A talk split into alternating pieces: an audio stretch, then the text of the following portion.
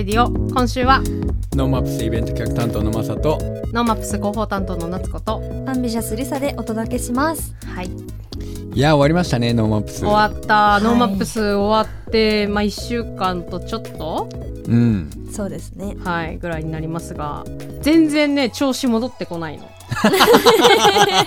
ずっと引きずってノーマップスを引きずってなんとなくはい。リズムを取り返せないまま、うんはい1週間が過ぎておりますそれは何仕事がたくさんまだあるよあ仕事もあるし、んノーマップスの期間うんで、はい。あの置き去りにしてた案件とかはいはいもうそうだし、うんまあ、あとね飲みすぎあ飲みすぎね たのもあると思うんだけど、あーはいなんかねうんなかなか日常感が出てこない 帰ってこない帰ってこない帰ってこないよ早くね早く帰ってきたいんだけ ど引きずっていますがマサさんもお疲れ様でしたおお疲疲れれ様様ででししたた。俺ねそんなに疲れてないよあ本当今回、今回のノーマップス、うんもうスノースマッシュ一本はいではいはい頑張ってたんで、うん札幌のはい。 NHK 札幌跡地あとはいちに本当に雪を降らせて、うん、ううんんそこにね何人ぐらいだったかな80人ぐらいのボーダーが、はそこでワンメイクをしてそうねするっていう大会だったんですけどすごかったね、すごかった、うん。想像を超えてましたわあ、見たかったです。あ行ってない見のれてかないんだあそっかイベント札幌だいなくて、はい。あそっかもそうなんでそっすかよ。それが心残りです。うんすごく良い空間でしたねうんライブありうんスノーボーダーたちのプレイありはい。ねえうん俺はなんかね一番びっくりしたのは、はい。この「スノースマッシュ」のテーマソングが はいあったことに驚いた当日当日。 あここで知るんだ俺と思って、うんうん、聞いてなかったんそだう高尾くんっていううん二人組のね、ラッパーが、あのテーマソングを作ってくれてて、はいはいうんん。でそれをリハーサルで聞いて、うんあれこれもしかしてスノースマッシュのテーマソングなのかもしれないっていうのうんを現場で知るっていう、 しかも、その段階でももしかしてなんだ。そうもしかしてあれって。ここから撮ったのか、うん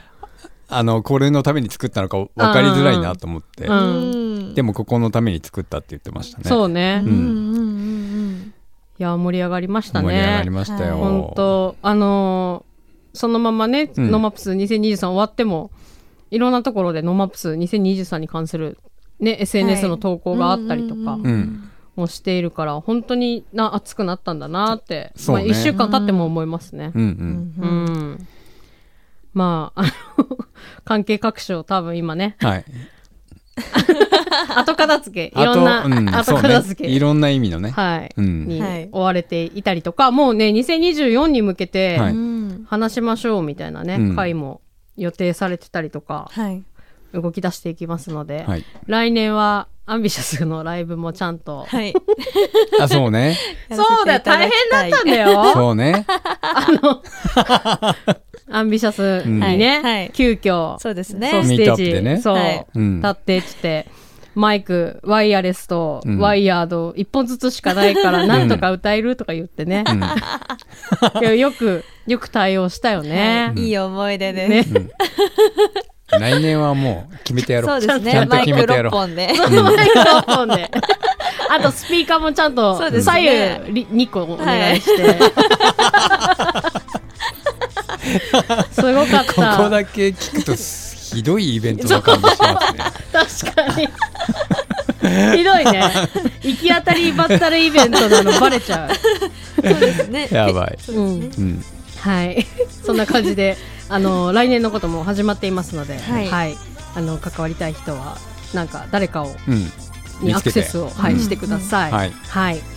ノーマップスレディをワクワクする未来を作る番組です。旧ツイッター X でノーマップスレディオでポストしていますので、ラジオと合わせてぜひご参加ください。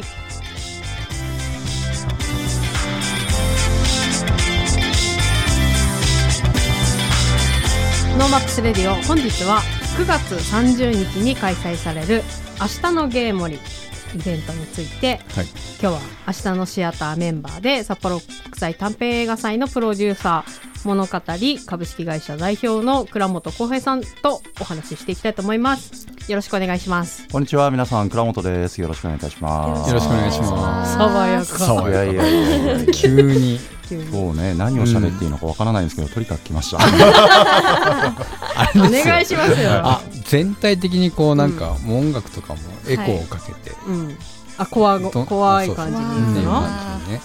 ドロロンとね、うんドロロンしてくれると思います。まああの明日のゲーモリという、まはいはあいイベントがありますが、うあのねコロナ禍のタイミングであれコロナ禍のタイミングであそうそうそう。だよねうん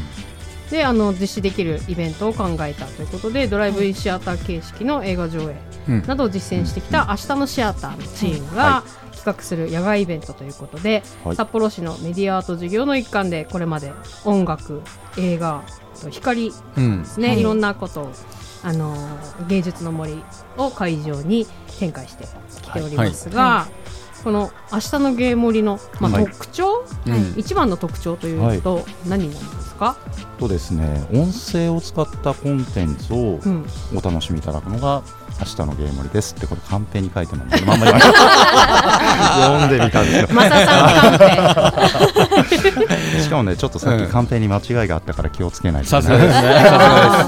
あの簡単に言うとですね、うんはいあのラジオを使って皆さんあの音声コンテンツを楽しんでいただくんですけども、はいいうんろいろそのなんでしょう、えー芸術の森のですね、えー野外美術館とか、はいい、ろんなところを巡りながら、うん音をですねもうラジオで聞きながらいろいろと楽しめるっていうちょはっいと変わった仕組みで、ペ、で皆さんラジオをこう聞いておられるので外側はすごく静かなんですよね。うん、そうですよねね、でもここのヘッドホンではめちゃくちゃ素敵な音が流れてるっていう、うんそういう、うんは、はいはい、ものですね。はいです。まああのマサさんもね、明日のシアターメンバーで、はいはい、はいあの一緒に企画を作ってるということなので、はい。内容分かってあの倉本さんがだからすごい喋りにくそうだなと思ってあそうだね。そうでいすね。やい や喋りにくくないでしょ。大丈夫あそうかもしれはない。い、うんまあこのラジオを使った、ははいいコンテンツということで、はいなんと今年で5回目はいい。はいとなるということで、はい、早いもので。早いよね早いですねそう途中コロナでできなかった回はうん映像を作ったんで、うんうんそれをカカウントしないで5回目すごい、うんの回ですねうんです。はい、うんまあいろんな趣向を凝らしてね毎うんは年いやっていますが、今年はどんなはい内容、どんなテーマで実施するんですか、今年はですね、はいなんとテーマがはいあろうことか あることがお化けです。は いおお化けおお化けまあ、ハロウィンが近いからって感じ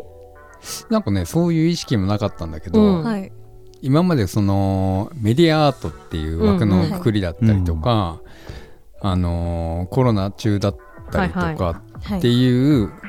まあイベントをやること自体うにんそこそこのハードルがあった中うんうでん開催していて、その中でなんかアイデアを出して考えていくっていう感じだったんだけど、うんはい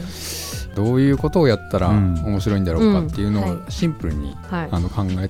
た結果、うん、ここに行き着くっていううん お化けだろお化けだそうなんですこりゃうんうん、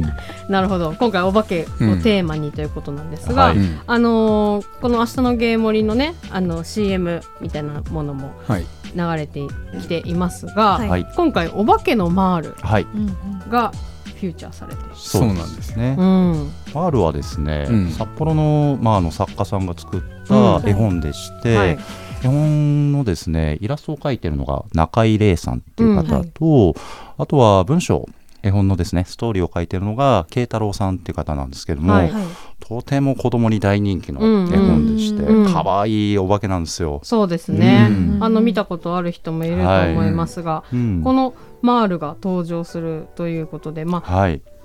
1日通して行われるイベントなんですけども、うんはいお昼の部と夜の部があって、うんお昼の部は、まあ、ファミリー子供向け、はいはいそうですで、ね。夜の部が大人うん、大人タイムとそう大人ねではいどんどん怖くなっていく感じだねきっとねそうねはいでままずはね昼の部、うんはいあのファミリー子供向けの体験できる内容について聞いていきたいと思うんですけども、うんはい今のそのお化けのマールのうん界隈でいくとどんなことができるんですかわけのまーるは絵本なんですけども、うんまあ普段皆さん読むときってはいね、こう書籍というかうんペラペラ紙で見るんですけども、今回は体験型絵本なんですよね。体験型絵はい、本。体験、うん体感ですかね、ううんんなので芸術の森の野外美術館が絵本の絵になっていてはそこを歩きながら音声コンテンツで絵本の坂にこう没入できるってちょっと変わったあうんへーそういうねこう口で説明するのが一番難しい難しいよね。と思いながらね原稿書いてます。なる ほ ど。え、ゲーモリを、うんの、あの、野外美術館の中を歩いていくと、はいその絵本の。こう、空間に入っていくみたいな。あそうねうんその一人一人に渡されたラジオを持って移動するんだけど、うんその音声を誘導してくれるガイドの方がいて、うんはいそのガイドのあの歩く通りに進んでいくと、うん。物語が進行していく、え内容ー。ですねすおごい面白そうう。ん本当に体感そうですね。そうですするっねて感じだ。うんうんはい。そのお化けの回るの、えっ、と、オーディオツアー。はい、のが野外美術館であるんですけども、はいうんそれ以外にもいろいろありますねはういん映画の上映もあるということではい今回は何を上映するんですか今回はですね皆さんも知っているお化けといえばはいゴーストバスターズ、うはいんこうねてってれれってってって ちょっとなんかちょっと違う違うな。ちょっねと違うねはあのね掃除機みたいな吸引器を持って、うんはいお化けを吸い取るってかなり昔の映画でしたけども、 うんあの世界から30年後を描いたですね「ゴーストバスターズアフターライフ」っていうであすーそうねなんだはい、作品を上映します。はいはい実際にこの映画は去年だっけ？はい倉本くん見た？見ました見ましたどうはい、なかなか面白いですよいえーでやっぱりその当時の「ゴーストバスターズ」は4人組の男性たち、博士とかが出てくるんですけども、うんその子供たちや孫たちみたいなちょっとその後のストーリーなんですよね。えーだからどなたが見ても楽しんでいただけるというか、ゴーストバスターズを最初に見ていなくても、ここから見ても全然楽しいであそすうなんだね。えなるほど、うん、その他にも映画が、はい。はい、上映されるということでこのもう一本がですね、超怖いんですよ。ああれですーそこ行っちゃいます？あ、そこ行く前にうんあ、行く前に。お昼の部のあ話、お昼のうんね札幌国際短編映画祭のはいあそうですね。作品もはい上映予はい定していまして、はい、札幌国際短編映画祭もホラープログラムっていうのをですね、はいはい構成していて、うホラーの作品をですね8つ入れます。ほうはいんホラー作品って短編映画でも結構応募ってあるもんなんですか？そうですね、うん中にはいくつかあってですね、うんまあ、なかなか普段の劇場で、うんあの映画祭の中で公開するときはうん上映されないってことも多いんですけどうんも、はい今回特別にそればっかりを集めて、おーはさっき8つって言ったんですけど7つでしたね。はうい、ーんあれお昼の部の時は、はい、やっぱりファミリー向けだから、はいちょっとその短編映そう画そうですもね、うん柔ら柔らかかいい感感じじのの、はい、楽しんでいただけるような、はい内容になります、ね。なるほなるほど安心しました。はい、なっちゃんもしかしいて昼しか来ない。い、やだってやだもん、うん暗くなった らまあそしてそのね、うんまあ暗くなるにつれて、はいうん怖くなっていくんでしょうけどそうですね徐々にね夜の部は、はい大人が対象とはい、はいいうことで、うん、マサさんの原稿に完全に恐怖体験ですって書いてあいる。や完全に恐怖体験 ですよ。これもう本当原稿を書きながら、はい俺めちゃくちゃ怖いんじゃないかなと思っていやい書いてまやした。怖いと思いますよこれはね、うん、 あの一応聞きますけど、はい夜の部はどんなコンテンツがあるんですか。ははいい夜の部はですね、は北の怪談師、はい語り部翔平さんが、い、はい、あのー書いたうん、怪談をですね、ははいい、暗闇の中で聞くってういんう、体験があったりとか、はい。そうですね真っ暗闇の中でね、まあ、暗闇の中ですよ、であれでしょみんなイヤホンとかヘッドホンしてるからさ、はいそうですよ直耳でしょ直耳ですよだか怖っ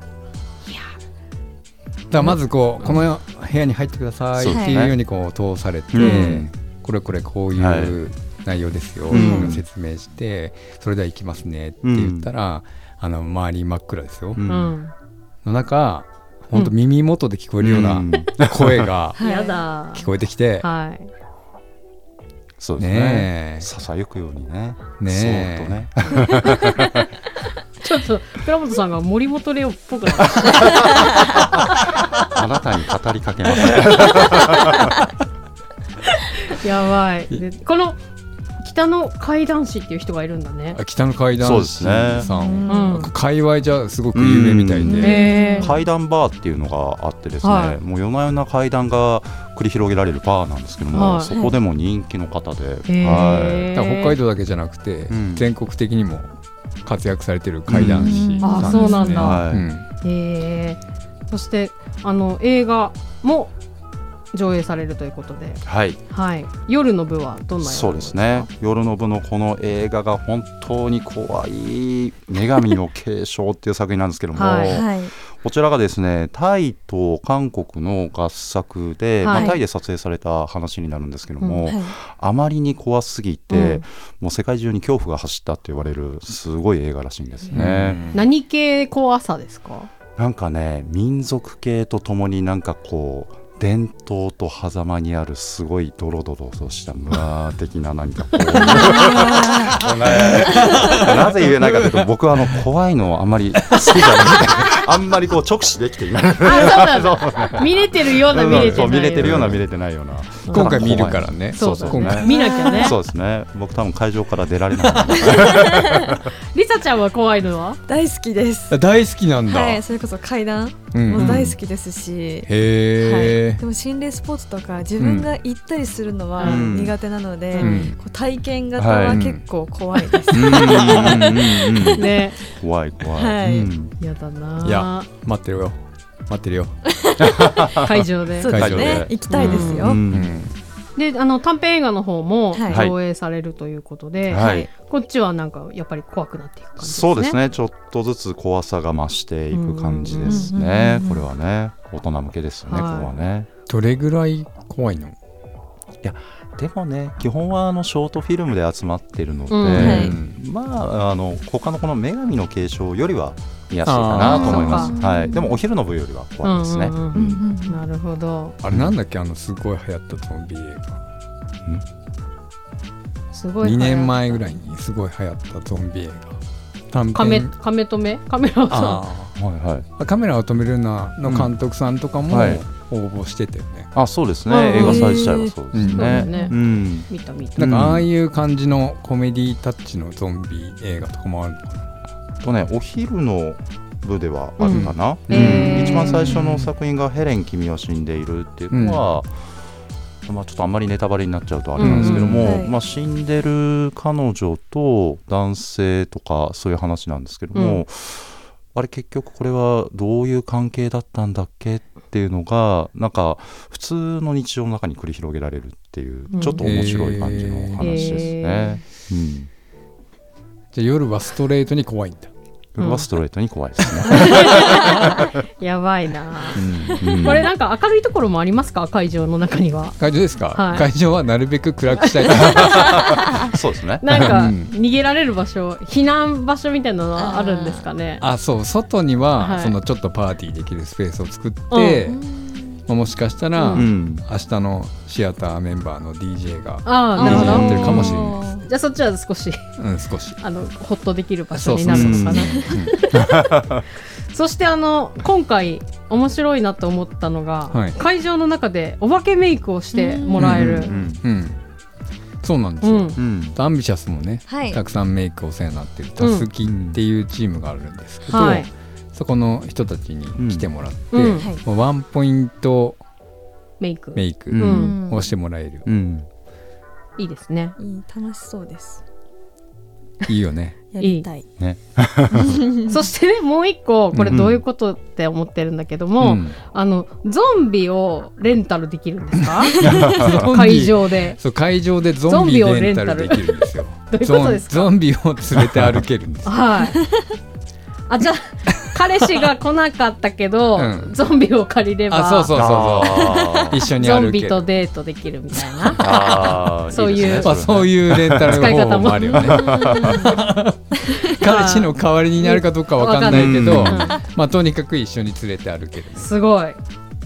いやレンタルめちゃゾンビくちゃ怖いよこのゾンビ、うん本当んうんリアルですからね。これ、うんどういうあの会社なんですか、えっと、ゾンビ派遣ゾンビ専門の派遣サービスレンタルゾンビがうん、あの札幌でやってらっしゃると聞きましたが。そうなんです、なんかハリウッド製そうのですね高級シリコンマスクで仕上げた、うんこれリアルゾンビね。ううんん。と一リア緒ルにゾンビ、はい。いや リアルゾンビってなんだよ。 何がリアルやねんみたいな。僕ね見たことあるんですけど、ん本当リアルすぎて、うんえこれ本物なのかどうかわかんないっていうぐらい、うんメイクしてる感じは全然ないんですよ。へえもう本物のゾンビです。はいぐしゃぐしゃ。ぐしゃぐしゃ。ぐしゃぐしゃなんだ。なんかこのね肩とか、あの首のところまで全部作られてるので、え完璧です。はい。怖っ怖っ怖い。 うん。どう一体どう、一体うん一体借りて。あの一緒にね、うん。あのゲームリの中を。あそうそうでもねなんか注意書きがあって、はいはいうん噛まれても責任は負えないので、はいゾンビに触れるのは禁止なんだってそうなんだ。触ったら噛んじゃうタイプ。そうだね。気をつけよちょっとね距離を置扱かいにねはそうなるほどね、うんゾンビになって帰帰ることになるかもしれないと、 いうことですね。う、うんはい。はい、この「明日のゲーム盛り」うんはいえっと、9月30日の土曜日10時オープンで昼の部が10時から16時半夜の部が17時から22時ということで、はい。あの今前売りチケット販売しておりますね。はい販売しておりますはい、ちなみにこれねひ私ほら、うんあんまりガチで怖いの嫌だから、うん昼の部の後半でから行って、うん夜の部だけちらっと見て帰るってこともできる。はああ全然できる、うんうんい、うんだから、ま、マールをちょっと体うんうん験そうしですて、ねうんであ出店もあるんですよね、はいはい、うんで出店もあって、うんまあ、その今回そのお化けがテーマなので、うんそういうメニューを出してくれる出店、へうえ、キッチンカそうなんですうよ、ん。ー。あら、それも楽しそう。んそれを食べつつ、はい、ゾンビをレンタルして帰,、うん帰るっていう、うん、うんなるほど。これやっぱり仮装してきてくれたらまた嬉しいなみたいな。あそうです、主催者としてはうんはいぜひぜひは うい。んうん。あのラジオ聞いたよって言ったら、うんあの5人ぐらい無料にしたいすごい。マサさんを見つけて、あそうそうそうラジオ聞いたて言ってくれたら、そうそううん無料になるの？どこがか無料になるの？全部全部無料にします嘘。すごいおーいいの初めて聞いた。い。今思いついたんだもん。今も聞いた。はい、ということで、んぜひね、明日のゲームに楽しみにしていただきたいなと思います。はいはい。はい本日は9月30日に開催される明日のゲーム盛りについて、明日のシアターメンバー、そして札幌国際短編映画祭のプロデューサーの倉本浩平さんにお話をお聞きしました。倉本さんありがとうございました。こちらこそありがとうございました。あぜりがとうございひます、芸術の森で皆さんお待ちしております。仮装してきてね。すごいなもりもりそこまで最い後けんだすごいな押して押してきた。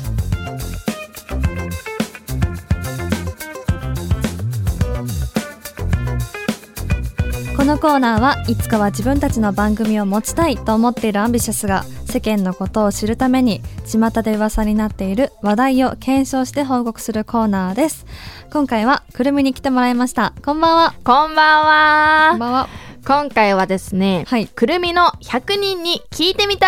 です。今わーやったーやったぜ嬉しい回はね、はあいの2日間に分けはていメンバーで手分けしてアンケートしてきました。今回はどんなことをアンケートしてきたんですかはい、今回はですね、推し活はしてますかと聞いてきましあたー。なるほど。そうなんか北海道ってアイドルを推すっていう、そういうなんか文化というか、うんっていうのはやっぱり東京よりも少ないのかなっていうイメージが私の中であったので、うんまず推し活って皆さんどのくらいしてるんだろうっうんてうんうん思ったから、うんこれをね調査してきました。確かに最近いろんなところで推し活アイテムみたいなのも販売されるぐらい、うん推し活というワードが結構流行みたいな感じなので、そうなのいいテーマだなと思っていました。ありがとうございまはすい。、それでは報告の方お願いします。はい、まずねはい、推し活してますかという質問で、ははいい、と答えた方60う人、んおいいえが40人だったんです。ちょっといパキパキと分かれましたえね。ー、すごいね。そうなの結構皆さん推しがあるんですね。そうなのうんうんようんう。んで、そのやっぱり推し活って大きく人をくくりにしてるんだけど、うんまあいろんな推し活の形があって、なるほど。そのアイドルの推し活、うんアニメの推し活、はいキャラクターへの推し活、はい。そして同級生への推し活。聞いたことない同級生の推し活。本当に結構なんか学生の時、うんいや、あの子推しなんだよね、みたいな。えー、憧れの先輩とかじゃなくてあそう同級生ってことあ同級生じゃなくても、やっぱ先輩で、ああの人人推し、みたいな。なるほどそねの憧れの人っはいはいはいはい、てはい、いうのが、そうなんか、うん、くるみも学校の中でちょっとアイドル的な存在の人はやっぱりいたから、あーちょっとあ確かにそういう推し活ってあるなと思っ確かてにちょっと確かに懐かしくて、うんうんうんうん、であの多分レミカとか、うん今あの真っ只中にいると思うんだけど多分レミカはそうね推し活するよりも多分うんされる側というか、うんあの子ちょっと推しって言われてるのかなあっーされててほしいなてそうそれこそね、はい、このアンケートしてる時に、うん、最後の方に私たちのパンフレットを渡させていただいてるんだけど、うんうんうんはい渡した時にねうん「あれあれこれうんみたいな感じで指さしてたのレミカのことを、うん、でなんとその男の子2人だったんだけど、うんうんレミカとね同じ学校の 子で「あれこれ知ってるよ」みたいな。 なんか友達じゃなかったらしいんだけど、うんうん知ってたらしくてああーそっかそっかそっかだからちょっとやっぱ有名なのかなレミカはって思ってて有名有名でいてほしいな本当 にそうちょっと話が脱線したんで、あはいちょっと戻しますけども、うんうんうんその推し活をしてる方の推し活の始まるきっかけっていうのを、はいあのー聞いたんだよね、うん一緒に。うで、ん上がってきたのが、やっぱ身近な人からの影響だったり、はい YouTube を、YouTube を見て、はいあのーちょっと気になったとか、うん動画の切り抜き、TikTok とかかのね、うんよくあったりするんだけど、うんうんうんあと Twitter 漫画。えうんそう結構今多いじゃん、ツイッターで漫画確かに出しましたうんでちょっとハマりますとかね、うんそうでテレビだったり曲だったりアニメ、でまああのダンスこの人のダンスかっこいい確かに写真に一目惚れ、うんで一番私びっくりしたのは、うん夢に出てきたんですってそれで推し活始まりましたって人がいてうん、夢に出てきたから推し活始まることあると思ってすごいねそれで気になっちゃったっぽいなるほどなるほど、 だから多分それで気になってはい YouTube とか、うん多分見たんだろうね、うんうんそうそうそうそなう。るほどそしたらもうどっぷりどっぷりハマっちゃったみた い。そうでその中でもうん一番多かったのは、うんやっぱりね身近な人にうん普及されたっていうのがうん30%、お結構いますねそうなのでなんか別に興味ないけど、うんしょうがなく見たうん YouTube とかで、うんあれなんかちょっとハマっちゃったとか、TikTok で回ってきたっていうのが、うんやっぱり次に多かったかなう。んそうだよねやっぱそうなんだろう友達友達って自分の好きな人じゃん、うんうんうん、が好きな人ものって好きになるよねそ うだね。確かにちょっと興味湧くよね。ねそうそれこそさ、うんリサも推し活してるじゃん。はいはいはいひっそりこっそ りねひっそりこっそりね。はい何きっかけだったの、うんとコロナ禍で、ん、本当にお家から出れなくなったじゃないですかそうだね。その時に妹が YouTube をテレビで大画面で見てたんで すよ音楽爆音でほうほうほうほそうしたら私は全然知らない世界だったので、うん韓国のアーティストなんですけど、うん日本語じゃないから、うんでも気になるじゃないですか、うんで見てたら「あめっちゃ音楽すごいかっこいいダンスかっこいい」みたいなもうそこからどっぷりもう沼 になるほどね。じゃあ、リサも身近な人からだったん だ。そう妹からですねあそうだったのね、うんうんやっぱりそういうのってうん多いというかやっぱ家にいたら見刺さるそうそうそうそうそうから絶対にうんやっぱそういうきっかけで見ても、うんあのハマるんだろうね、うんうん確かに、うんそしてね推し活してませんって方でも、うんやっぱりねうんライブにうん行ったりする方が結構多かったりとか、ほうそうしたんだけど65%いたんだよね、そうでちなみにその推しのねはい情報を得るにうん一番使う、うんうんあの手段うんうんとしてっていうのも質問したんだけど、はい X うん旧 Twitter もうはい X でいきますよはい60%占めて一番多かったのみんな使うんですね X そうやっぱ X なんだよいやへーインスタってやっぱりうん写真とかはい過去の情報だけど、やっぱり X って今を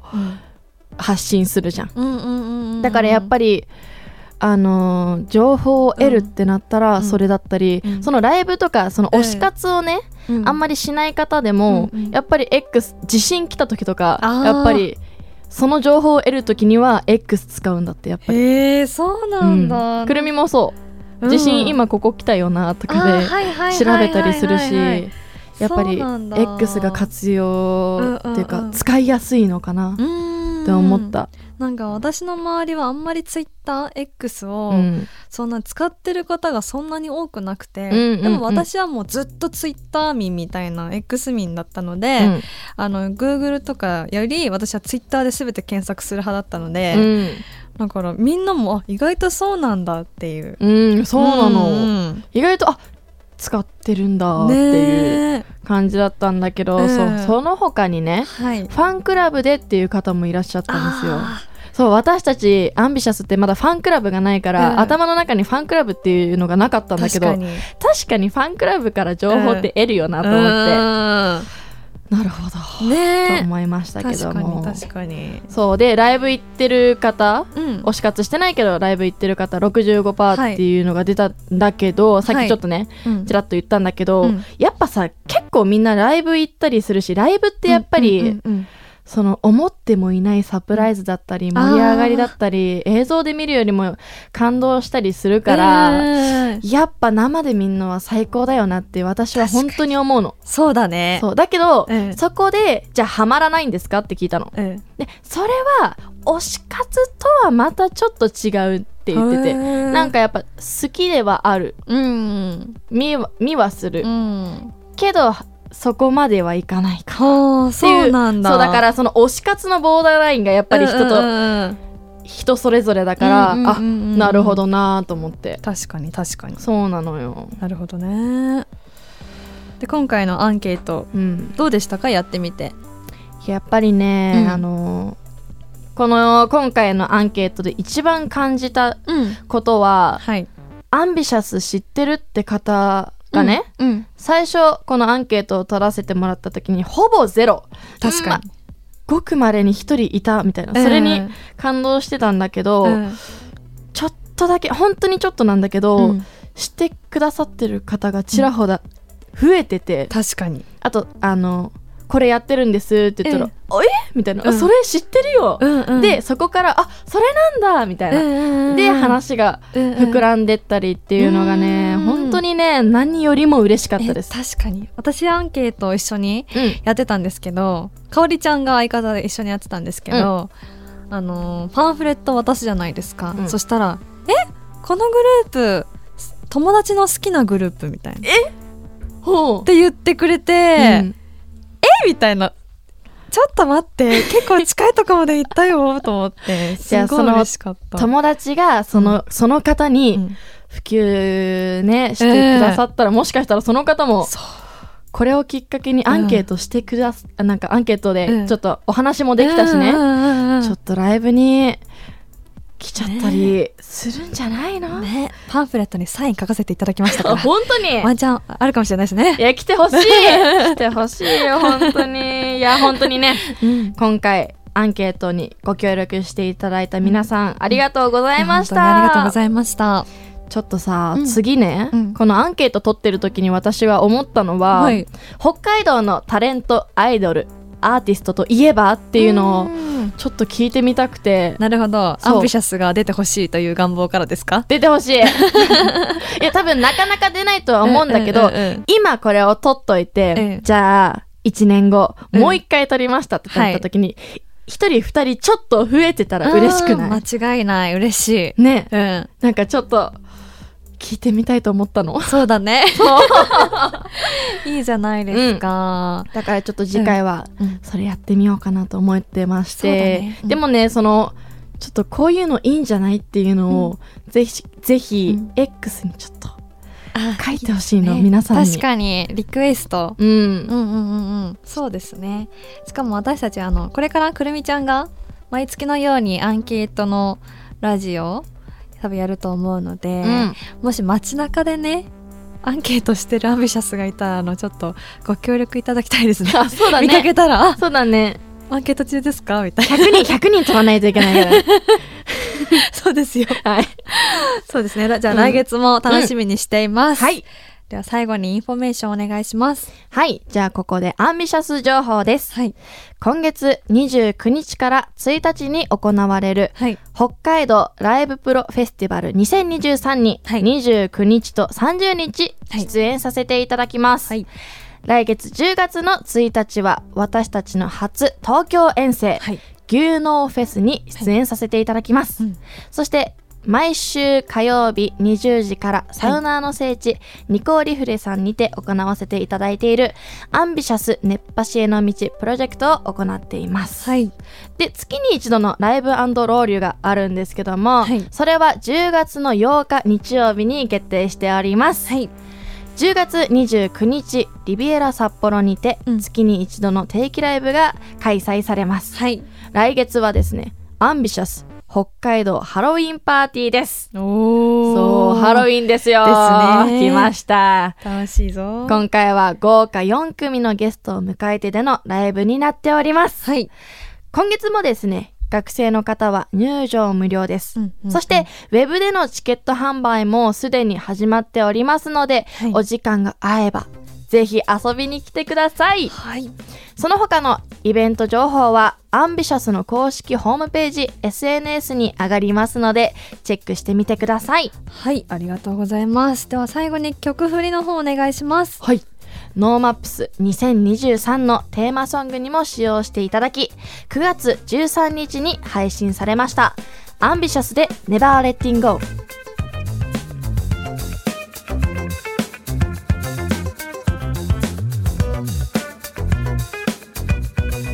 ノーマップスレディオ本日は明日のシアターのメンバーで札幌国際短編映画祭プロデューサーの倉本浩平さんにスタジオをお越しいただきましたはい、明日のゲー盛りがはい9月30日土曜日10時からうん22時まで、これすごいね12時間イベントなんだ、そうだよね、うん長いよね、長いうんすごい。なので、まあ、どのタイミングに来てうもん絶対楽しめるということなので、うんはいあの怖いの得意な人あとあざとく怖がりたいカ彼ップル女とか、うんなんかね、はいコスプレしたいとコかスプレそうだね、うんコスプレしたい、あのあとゾンビとデートしたい方、うんあ、いいですね。なっちゃんねありさちゃんもはい、やりたい連でれすてね。歩く、はゾンビな似合いそうだよ ね、どうい。いう本こ当ですとうん、か。なんかゾンビ連れて歩いててもい,、はいけそうな感じ する似合いそうどういうこと、ちょっと見てみたい、ああ見てはみたいね、うん確かにね、はいうん、現在、あのー前売りチケットを販売しております。はい前売りは3500円税込み、当日は4000円はい税込みとなっております。中学生以下は無料と。無料です、はい。これ、中学生以下うん無料の人は、ラジオどうしたらいいんだっけ、ラジオもレンタルできます、はい。うんなので、じゃあ手ぶらで来てもらってもいいですし、あとはね、あのーコスプレを、うんしに来てもら仮って、装をねそうですねしてみたり、うんメイクしてもらったりして、はい。10月、あ、10月じゃないや、9月最後のうん、はい。ハロウィンに向けてハロウィン、ん ハロウィンに向けてハロウィンに向けてとりあえずこう一旦コスプレしておきたいなみたいなそういう使い方一旦コスプレしておきたいなっていう人もぜひ遊びに来てもらいたいね、はい。そして、会場でマサさんを見つけると、はい先着5人が無料とあ無料ですなります。最高。コスプレしてくださあ、コスプレ、あ、条件増えいた。ぜひぜひコスプレしている人で、マサさんを見つけたはいそうだね5人。特特徴徴あの、暗くなるとちょっと見えづらくなるから、 確かに、そうですよね。 あの、かあの日焼けマックスですので。あの受付で言ってくださいうんあ、マサさんあをのノーマップスレデレィディオをを聞聞いいたたとん。ですけど、ううんんすご出い。たりします めちゃくちゃいいですね。ねえ、これは来る人いるんじゃないでしょうか。んぜひぜひはい、あのー、9月の末、ぜひ楽しんでいただきたいと思います。はいはい。本日もお付き合いありがとうございました。ノーマップスレディオのアーカイブは、ポッドキャスト、Spotify などストリーミングサービスでお聞きいただけます。ノーマップスレディオで検索してください。番組の感想は FM ノースウェーブ番組メールフォームまで、または旧 TwitterX で、ハッシュタグノーマップスレディオでポストしてください。今週は、ノーマップスイベント企画担当のマサとアンビシャスリサとノーマップス広報担当の夏子でお送りしました。また来週